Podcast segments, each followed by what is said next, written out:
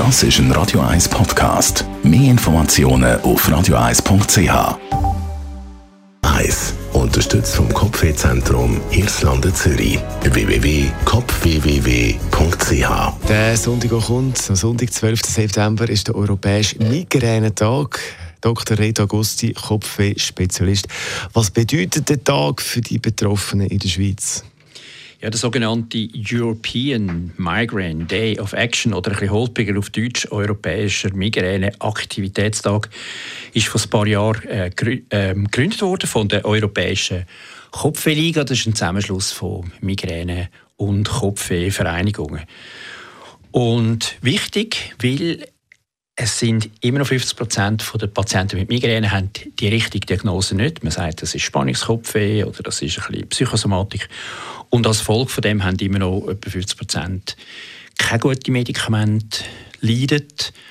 Und in der Therapie haben wir wirklich Fortschritte gemacht in den letzten 20 Jahren. Also es gibt viele, die Migräne haben, aber das dann nicht behandeln lassen oder lassen oder nicht die richtige Diagnose bekommen äh, ja, was heisst das? Wir haben in der Schweiz etwa eine Million Leute, die, die Migräne irgendwann im Leben kennenlernen. Migräne ist nicht nur Kopfweh, sondern Migräne heisst auch, ich habe einen Tag, der den ganzen Tag im Eimer ist.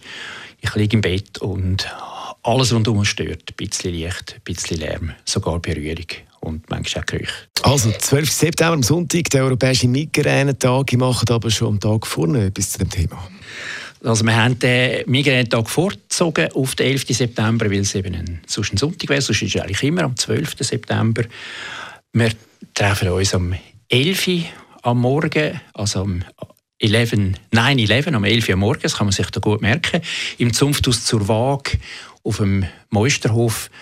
Und in der Waage gibt es Vorträge zu aktuellem, zu den Behandlungen und wir haben Frau Professor Gabriele Merki Feld vom Unispital können gewinnen für einen Vortrag über Migräne bei Frauen aus erster Hand. Da geht es um Menstruationskopfweh um Behandlung von diesen Kopfschmerzen mit weiblichen Hormonen, aber auch mit Fragen, was ich in der Schwangerschaft überhaupt kann an Medikamenten nehmen wenn ich Migräne habe, da ja meistens alles verboten ist in der, Schwangerschaft. Alles zu dem Termin am Samstag auf der Seite vom Kopfwehzentrum Hirslanden, Kopf www, also 3w nacheinander, .ch. Das ist der Kopfweh-Spezialist Reto Agosti.